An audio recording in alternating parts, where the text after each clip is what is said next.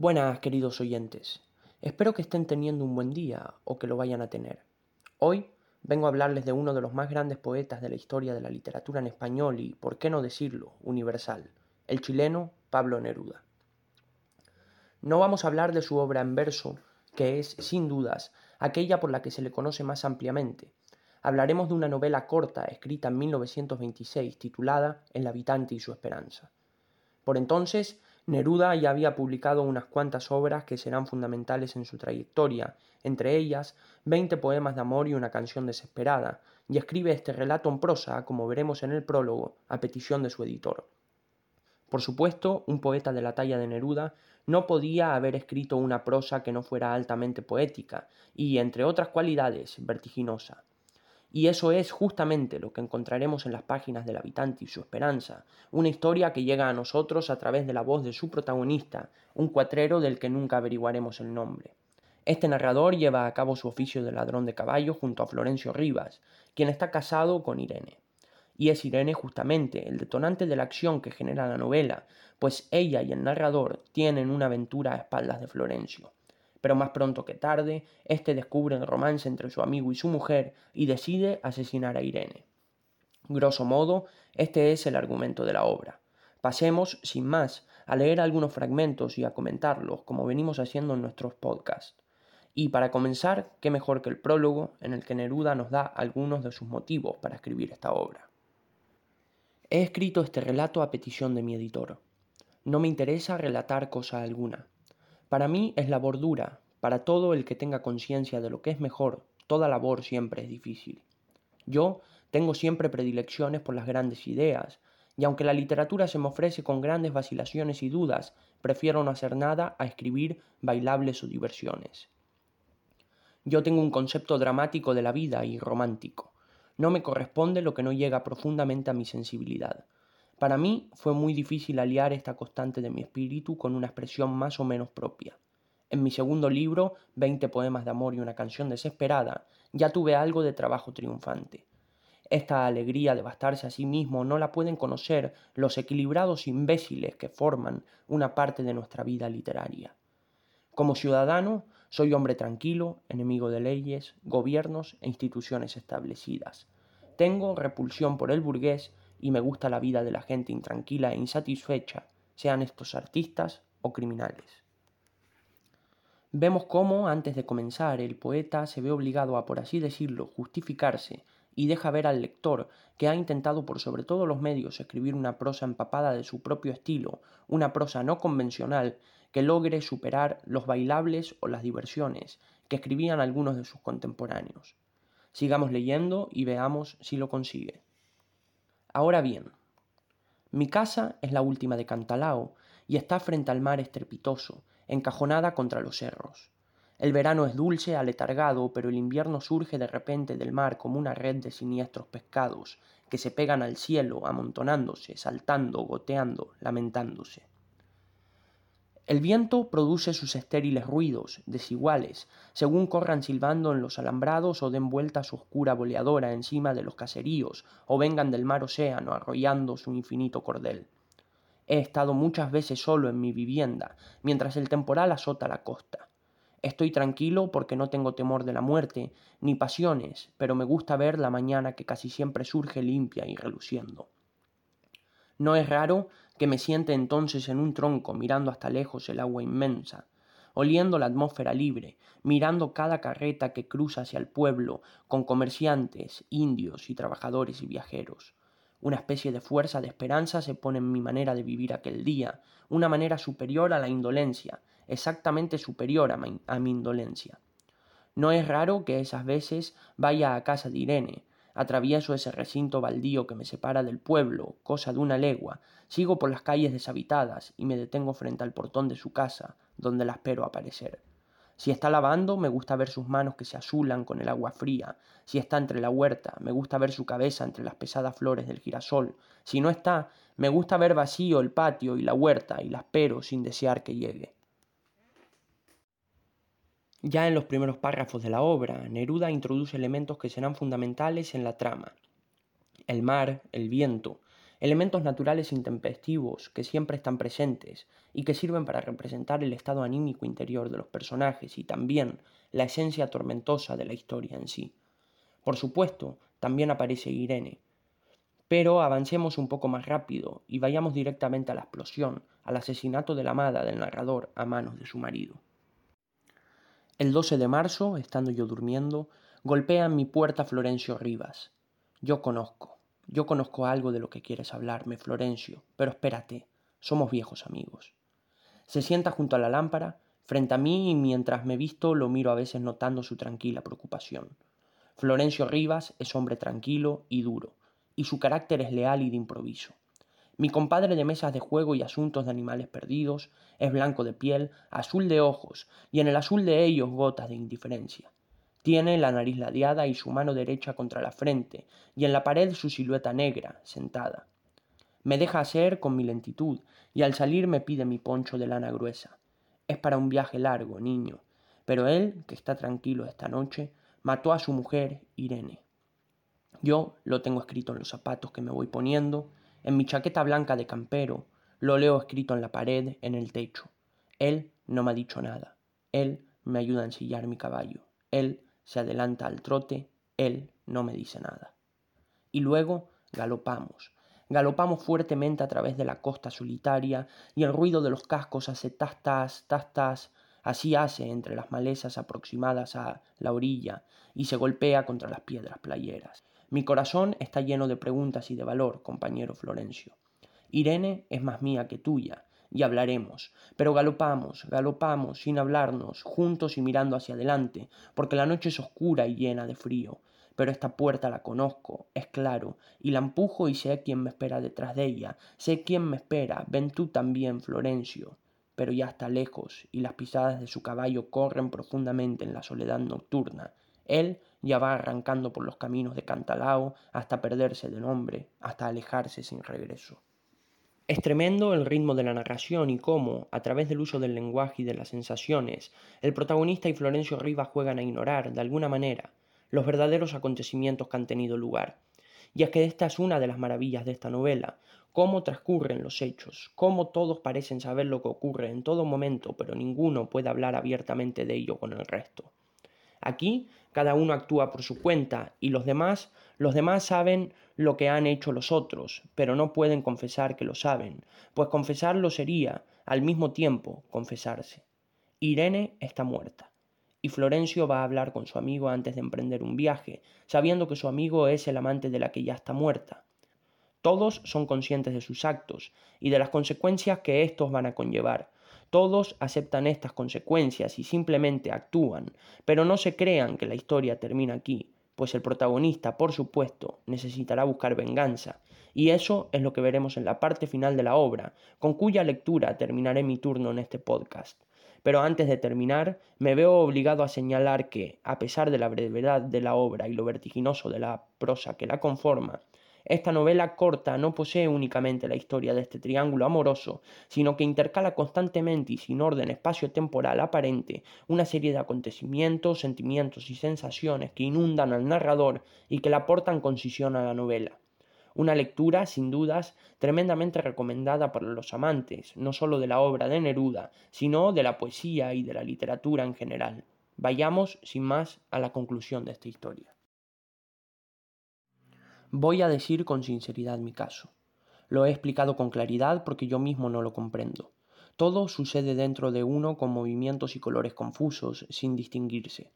Mi única idea ha sido vengarme. Han sido largos días en que esta idea comienza a despertar, a apartarse de las otras, viniendo, reviniendo como una cosa natural e inapartable. Y allí, en el círculo elegido del blanco, se clava de repente calladamente la determinación. Mi hombre contra nada huye o está lejos. Conozco todos los paraderos de Florencio, los nombres, las profesiones, las ciudades y los campos en que cruzó el paso de mi antiguo camarada. El ataque lo he meditado detalle por detalle, volviéndome loco de noche, revolcando esa acción desesperada que debe libertar mi espíritu.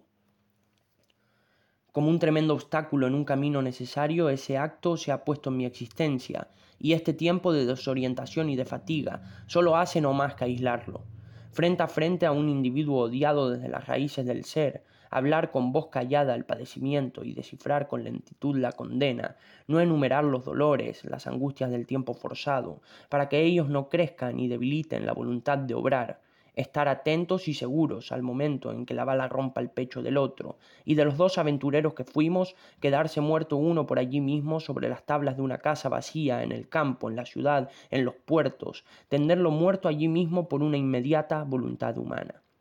Y que ese gran cumplimiento vaya a ser el mío, que esa gran seguridad tenga que ser mi alimentación de pesares tragados con continuidad, que solo yo conozco y sea yo también, una vez llegado el término, el dueño de mi parte de libertades. Entonces, de la noche que palpita encima de mi lecho se cae deshaciéndose una campanada.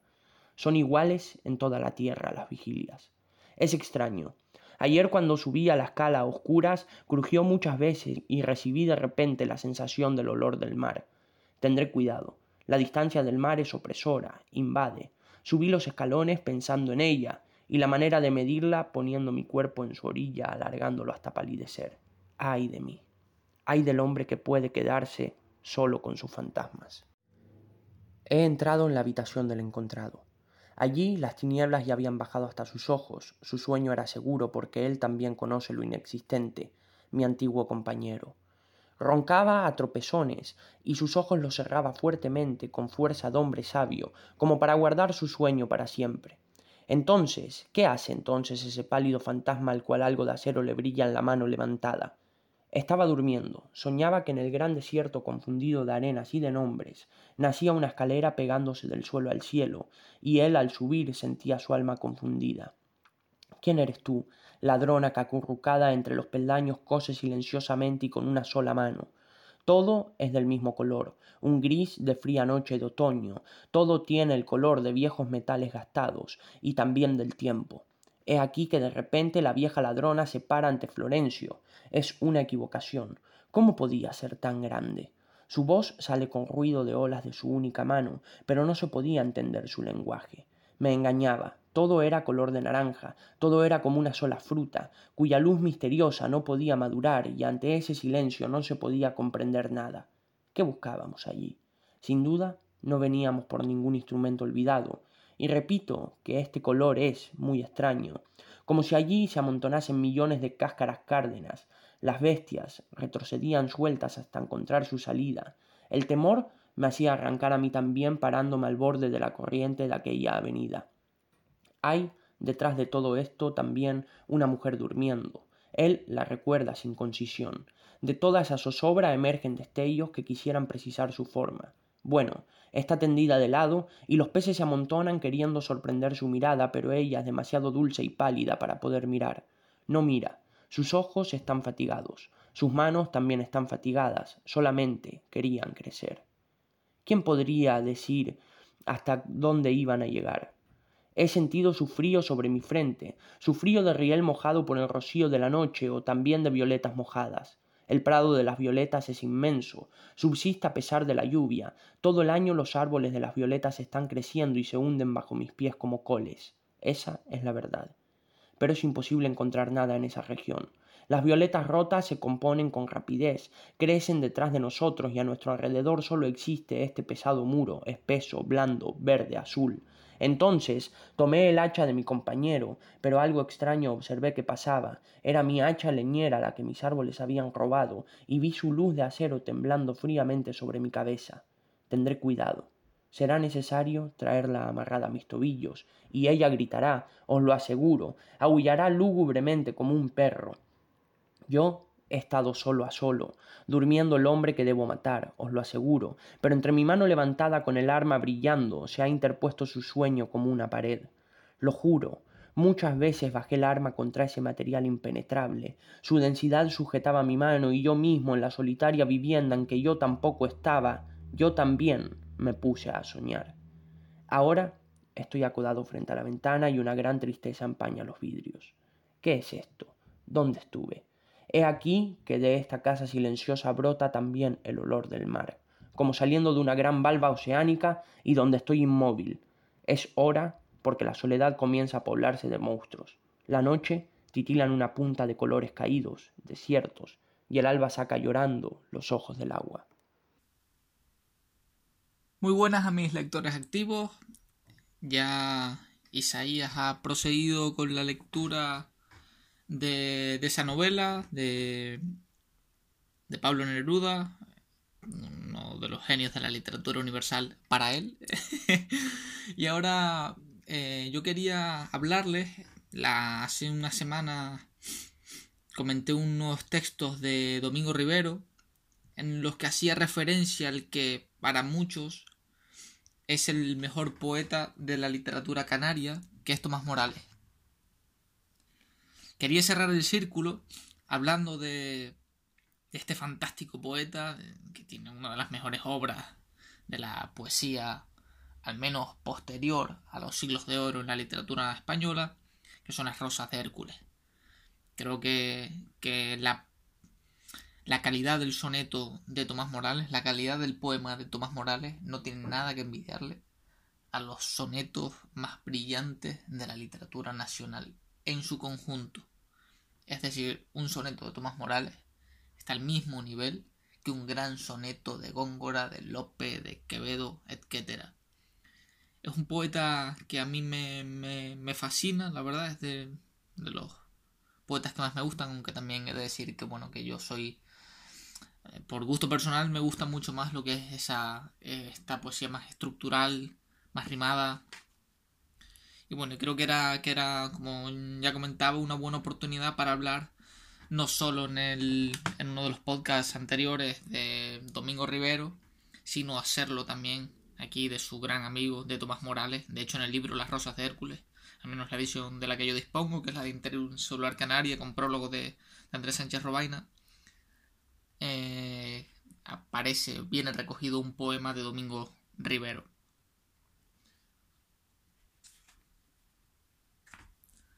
He seleccionado una serie de, poemitas. Eh, no, he querido lanzarme a los poemas mucho más largos que tienen, algunos poemas con 3-4 páginas porque tienen una infinidad de detalles y prácticamente estaría 20, 20 y pico minutos por poema, creo que, es mejor, al menos en este formato, el poder hablar de, de posiciones más cortas, más de, de construcciones poéticas más breves. En esa concisión siempre existen elementos dentro de la poética de Tomás Morales, dentro de lo que son los grandes poetas.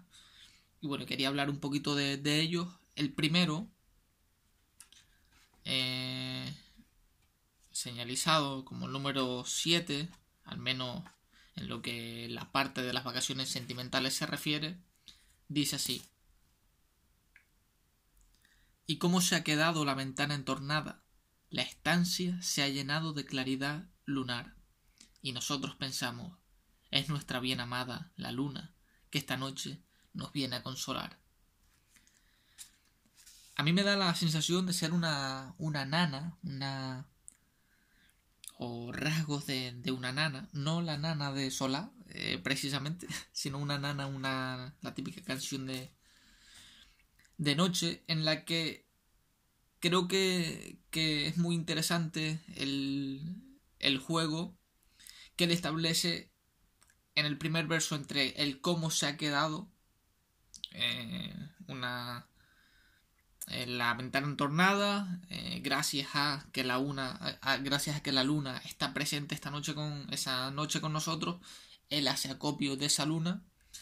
Cuando lo viene a, cuando viene al, llanto del poeta a consolarle, yo lo interpreto como una pérdida. Es decir, establece una, un carácter antitético de aquello de aquello que está presente, que se ha querido colar en eh, quedar, perdón, en contraposición con aquella parte que se ha ido, puede ser eh, algún fallecido, amada que ya eh, no responda a los intereses sentimentales del, del poeta. De hecho, si, como acabo de leer, aparece reflejada esa palabra amada, quizás en un meta recurso que usa Tomás Morales aunque en esto él se refiere a su bien amada la luna.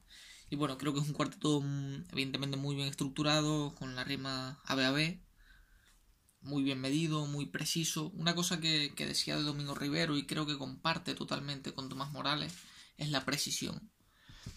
no se puede ser en un soneto en decasílabo clásico si eres un buen poeta, un gran poeta. Si lo hiciera yo sería absolutamente impreciso y deplorable.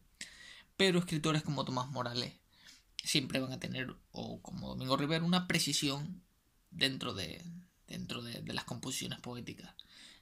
Me da la sensación de que no sobra nada tampoco en los versos de Tomás Morales, pero creo que ya lo mencioné en el podcast anterior es raro que a mí en un buen soneto de Casilla o en, una buena construcción poética como lo es esta, a pesar de no ser un soneto, que, que algo, algo se puede sustituir. El siguiente poema que quería comentar es uno, sin duda, uno de los mejores de él. No creo que sea el más... No creo que sea tan representativo como lo es Yo a mi cuerpo para Domingo Rivero, pero sí que es cierto que es de los más de los más brillantes, al menos para mí. Creo que me suena una historia de Borges, de un canario que lo para en un aeropuerto y, le dice que es de Gran Canario, o que le dice que es de Canarias, y Borges le dice, ah, y le recita este, este soneto, que es una, una absoluta maravilla, eh, sin título, el título se lo da este, este primer verso y además el soneto número uno eh, de lo que hace referencia a los puertos y los mares de los hombres. Y dice así, Puerto de Gran Canaria sobre el sonoro Atlántico, con sus faroles rojos en la noche calina, y el disco de la luna bajo el azul romántico, rielando en la movible serenidad marina. Silencio de los muelles en la paz bochornosa, lento compás de remos en el confín perdido, y el leve chapoteo del agua verdinosa lamiendo los sillares del malecón dormido. Fingen, en la penumbra, fosfóricos trenzados, las mortecinas luces de los barcos anclados, brillando entre las ondas muertas de la bahía, y de pronto, rasgando la calma, sosegado, un cantar marinero, monótono y cansado, vierte en la noche el dejo de su melancolía. Espectacular. O sea, me encanta, me encanta este, este poema de este soneto de Tomás Morales. Por establecer una comparación, hay, ya no solo porque sea la última palabra del poema, de, esa melancolía, hay un canto, hay una tristeza, mm, no voy a decir un canto fúnebre, pero sí es un soneto algo más opaco en cuanto a, al sentimiento desprendido. Y, creo que se nota eh, cuando él habla de ese silencio de los muelles en la paz bochornosa, lento compás de remos en el confín perdido. Esa rima tiene mucha, mucha musicalidad, pero siempre está guiada, al menos como yo lo recito, que tampoco es que sea un gran lector de poesía, con un tempo bastante lento, eh, bastante pausado, a un ritmo más de procesión, por decirlo de, alguna forma. Eh, tremendo lujo de detalles, es como un movimiento muy sutil, cuando él dice rasgando la calma, sosegado, un cantar marinero monótono y cansado, está cargado de, de adjetivos más más tristes, más apagados, no hay una claridad, no hay una luz, no hay un idealismo. Quizá el poema representa ese tránsito, como bien dice al principio, con sus faroles rojos en la noche calina.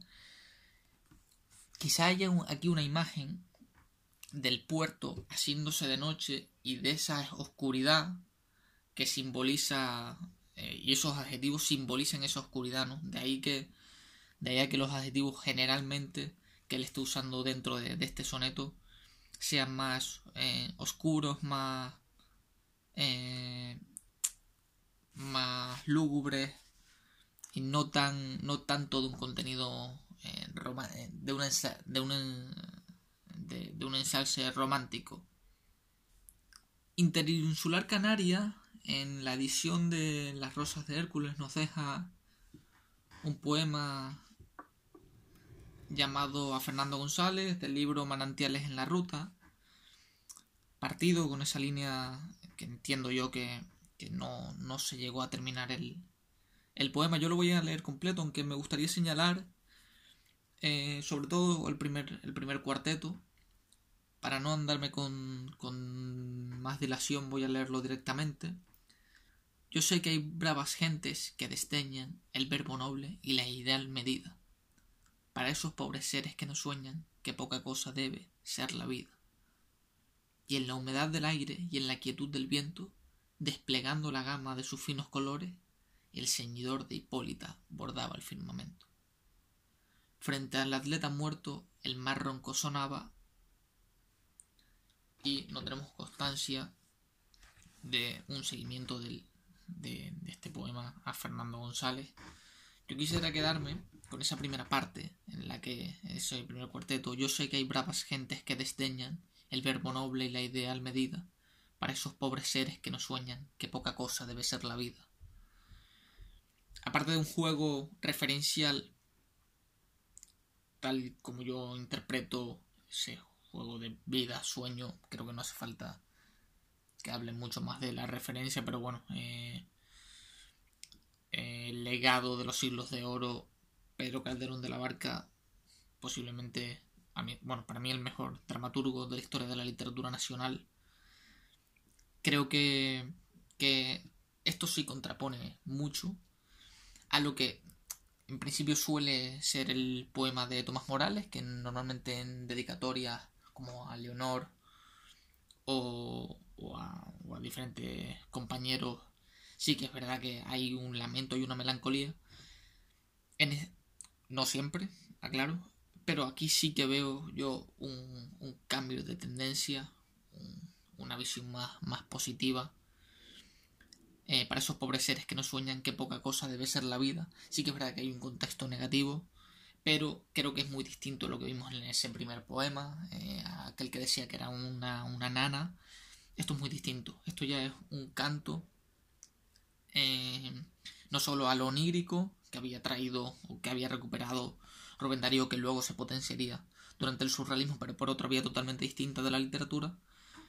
Y esa conexión entre el sueño y la vida, eh, me parece me parece totalmente acertado por parte de del bueno de Tomás Morales esa segunda parte el segundo terceto falta un verso yo creo que, es posible bueno un soneto no, no, estaría construyendo pero sí que es verdad que, creo que falta otra parte del poema como es evidente para poder conectarlo el segundo verso es, es inconexo no yo no le veo una relación directa, habría que estudiarlo con mucha profundidad.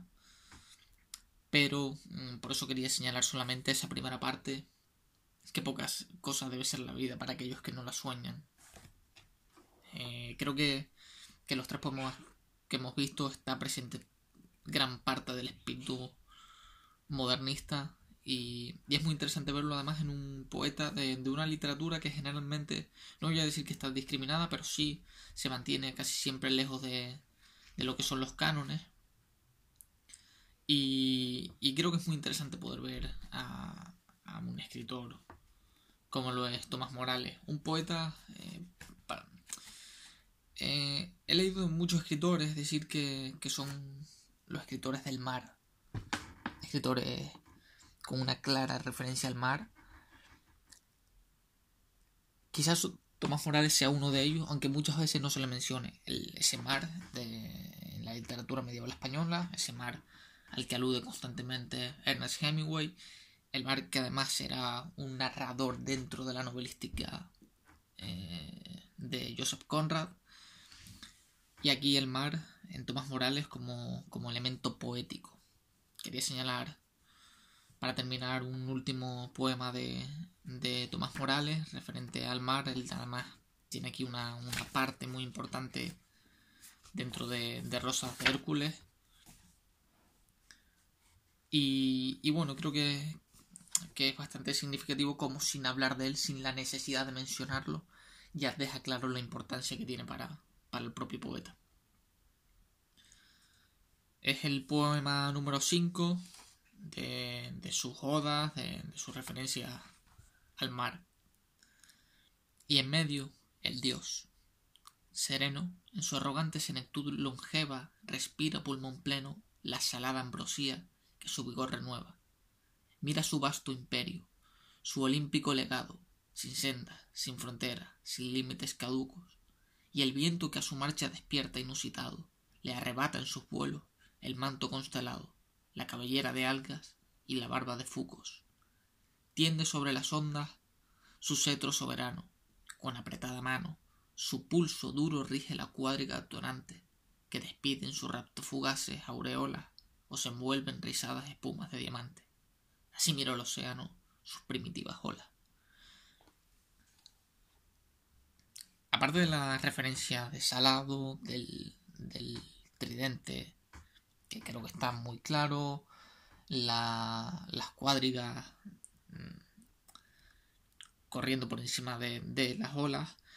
Como decía, no han necesitado, como sí lo hacen algún, en otros poemas, hablar exclusivamente y mencionar el mar de una manera directa, sino que aquí eh, lo ha ido desgranando poco a poco sin mencionarlo para terminar diciéndolo justo al final, pero ya prácticamente el que haya leído a Tomás Morales sabría que desde el primer verso, es, aparte del, de la zona en la que está inscrita de las rosas de Hércules el poema, creo que, que se ve claro la admiración de Tomás Morales por el mar, como sin la necesidad de nombrarlo lo describe a la perfección, da muchos detalles, juegos de palabras, juegos mitológicos de esa herencia modernista que comentaba antes. Y creo que es un poema tremendamente breve para pero muy conciso, muy preciso y, muy disfrutable, sobre todo para los que se sientan o los que sientan empatía por, por el mar.